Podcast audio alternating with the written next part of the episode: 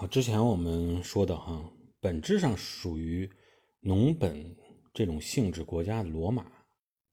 虽然它一直是致力于啊这个农业耕种，然后发展在它自己的大陆经济，发展大陆的这种军事呃力量，但并不代表着说罗马不知道海洋的重要性。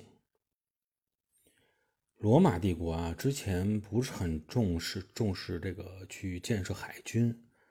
说白了呀，还是因为本身它一直都是在大陆上扩张，它没有这个需求。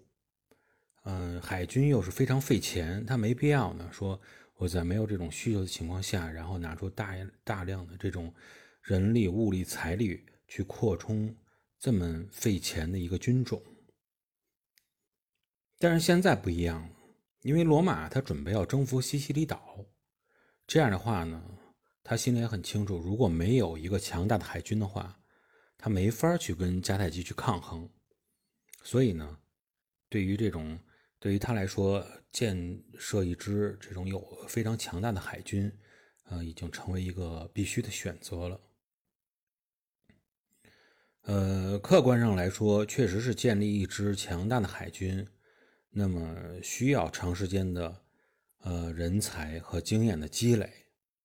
同时呢，他又需要耗费大量的金钱。但有些事情就是这样，就是当你发现这个事情需要耗费大量的金钱才能完成的时候，那么反过来说，就是只要你有足够的财力，你就能够迅速的达到啊，基本上你要想达到的效果。那么有些时候呢，就是说你不不需要。这个，呃，不是通过金钱能够获得的这个东西，那么需要你很大大量的时间和这个精力。那么同样，它也一样，就是说你去想要花费金钱去买到它，也是不容易的。这个很多事物都是这种有一个呃相互作用的过程。那么对于罗马来说呢，想建立一个强大的海军。那么，只要他有一定的经济实力，应该是很快能够达到一个获得一支呃数量上、吨位上都占优的舰队是不成问题的。而且呢，对于罗马共和国来说，以他现在的这个实力来说，那么他是有能有能力啊达到他想要达到的目的的。那么，也就是在公元前的二百六十年左右，那么罗马呢最终打造出了一支。拥有一百二十艘大型战舰的舰队。那么，也就是在这一年，那么罗马和迦太基在西西里岛的东北角啊，有一个城叫米拉附近，进行了一场大规模的海战。那么，如果呢说让处于这种观战状态的希腊人来做一个押宝的这种游戏。让他来看到底迦太基能赢还是罗马能赢的话，在这次海战中，应该说呢，他们可能会把更多的筹码去压到迦太基一边。本身呢，希腊人对海上作战有很多自己的经验，所以呢，他们也一直在考虑这个问题。哈，你说波斯海军在希波战争中给予他们什么样带来什么样的思考？那么也就是说呢？在希波战争中的海上之战，波斯军队虽然啊拥有这种数量和规模都比较庞大的舰队，但最终还是败给了希腊人。所以希腊人啊有一种这个认识，就是说你舰队的吨位和数量啊，并不一定是决定你海上作战究竟谁能取胜的唯一的因素。更何况呢，相比较而言，罗马军队打造的这支海军啊。不论是从军队数量和吨位上来说，他还没有超过迦太基。迦太基在这一次战争中派出的舰呢，军战舰是一百三十艘啊，吨位相对来说也更大。按理说呢，不论是从经验上来说，从规模上来说，都应该是迦太基可能是占据更多的优势。但是米拉海战最终的结果却是以罗马取得胜利而告终。那么，为什么说罗马能够在这场海战中取得胜利？我们呢要想解释出、解释清这个问题呢，更多的是应该先回顾一下，啊，当时萨拉米斯海战中希腊人是怎么来做的。呃，应该说，在萨拉米斯海战中呢，希腊人是打了一场以少胜多、以弱胜强的漂亮的海战。在那一次决定希腊命运的海战中啊，除了说希腊人确实是善于利用海峡地形，呃以外，这个因素啊，实际上希腊人所建造的军舰，那么更加灵活而且有攻击性，也是他取得胜利的一个重要的原因。在萨拉米斯海战之前。地中海上的海战通常都属于是一种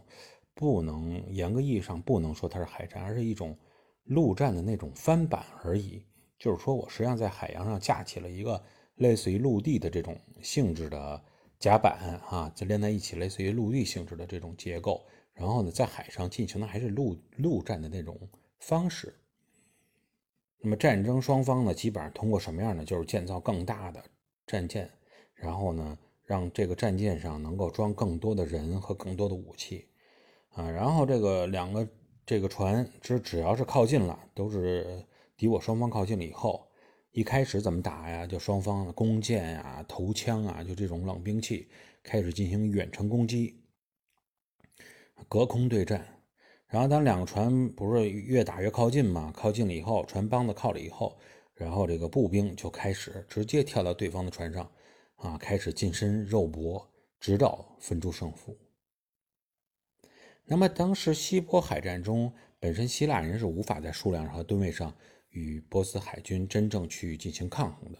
所以呢，希腊人创造了一个，就是我们之前提过的，他是在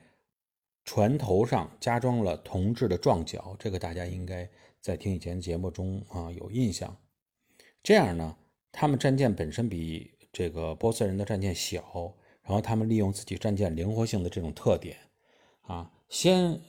这个用这个舰舰首啊装了这种铜角的舰首去切波斯海军的船桨，然后对方呢失去动力，支出来船桨都被切折了，没没有动力了，也没法去转向了，这样再横向去撞对方战舰的腹部，或者说是撞不到腹部就撞它的船尾，啊，在这样的情况下。实际上呢，就是希腊人把这种军舰本身变成了一种重型的攻击武器，而不再是仅仅是变成了一个海上漂泊的啊，让士兵能够站在操场的这种感觉。这样呢，他们也能更有力的发挥自己民族海洋的优势啊，来对抗敌军。那么雅典人或者说希腊人在技术上的创新啊，确实是让那个时代的海战逐渐的。淡化掉了陆战的色彩。那么，他的这种呃改变的创新也好，说是转变的方式也好，逐渐的呢被本身也是有海上作战经验和愿意去争夺海上霸权的迦太基人啊看到了，他们觉得这个方法是不错的，很适合我们，于是呢，他们就把这个技术学到了手。而对于罗马人来说呀，他们知道这个技术，但是他们呢，心里很清楚，就是说，即使是自己有足够熟练的水手和战术这种指挥家也好，那么即使他们能够造出与希腊和迦太人一迦太基人一样的这种战舰、战船，他们也没人玩的溜，这个也肯定玩不过人家，在海战上用这种方法是不可能取得胜利的。所以罗马人呢，他就另辟蹊径，他想到的另一个办法，他想的就是说，啊，你的这种方法将陆战拉回海战，啊，有自己这种独特的这种作战方式，那我可以把海战再拉回陆战，我再返回到原来我最熟悉的这种陆战方式，跟你去搏斗，啊，他以这种方式来开展自己的这种战争想法。那么，罗马人创造的是什么样的方法，能让他们再次在自己不擅长的这种海上船只对撞的这种比赛中，啊，改变自己的战略方式，又回到陆战呢？他们创造了一个呃新的名词啊，叫船舶上的乌鸦吊桥。什么叫乌鸦吊桥啊？从这个字面上，我们大家也能有一个想象，就是说。简单说吧，就是他在船上加了一个类似于老雕一样的，或者说是类似于吊桥一样的东西，能够伸出去。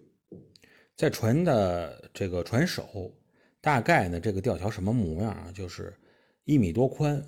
啊，能够通过一到两个人啊，在吊桥上跑就行了。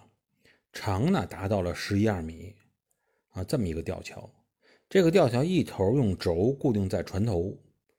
一头呢。加装了类似于鸟嘴，就是乌鸦嘴的那种，呃，类似于钩子似的这种铁钩的形状。它的作用呢，就是说，在对手本身要撞到你之前，那么我就用这个滑轮和吊索控制吊桥来回转，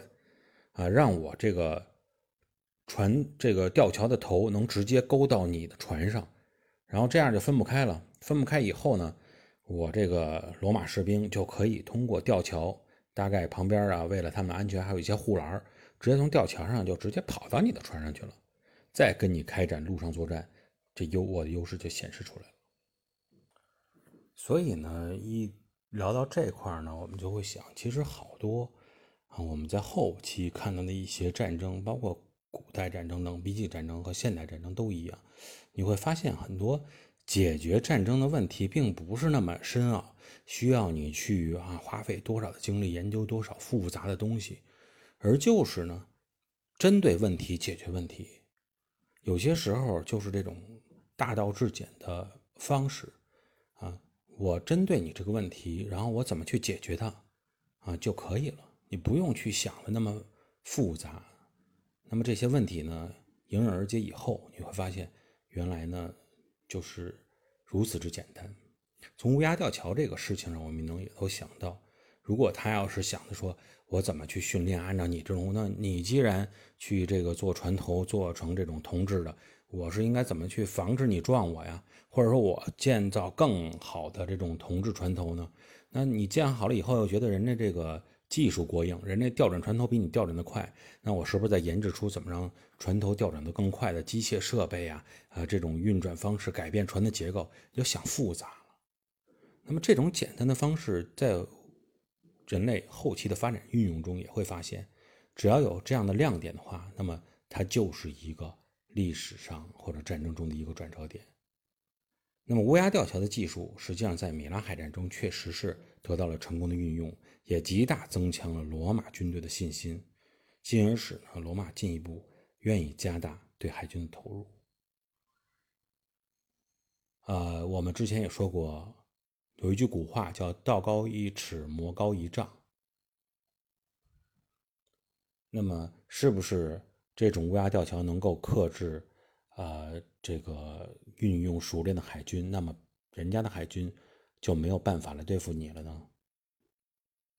那么究竟后来的海战、后来的战争又是如何呃向哪个方向走的？我们在下期节目中啊与朋友们继续来聊这个话题。今天呢就聊到这里，感谢各位的收听，再见。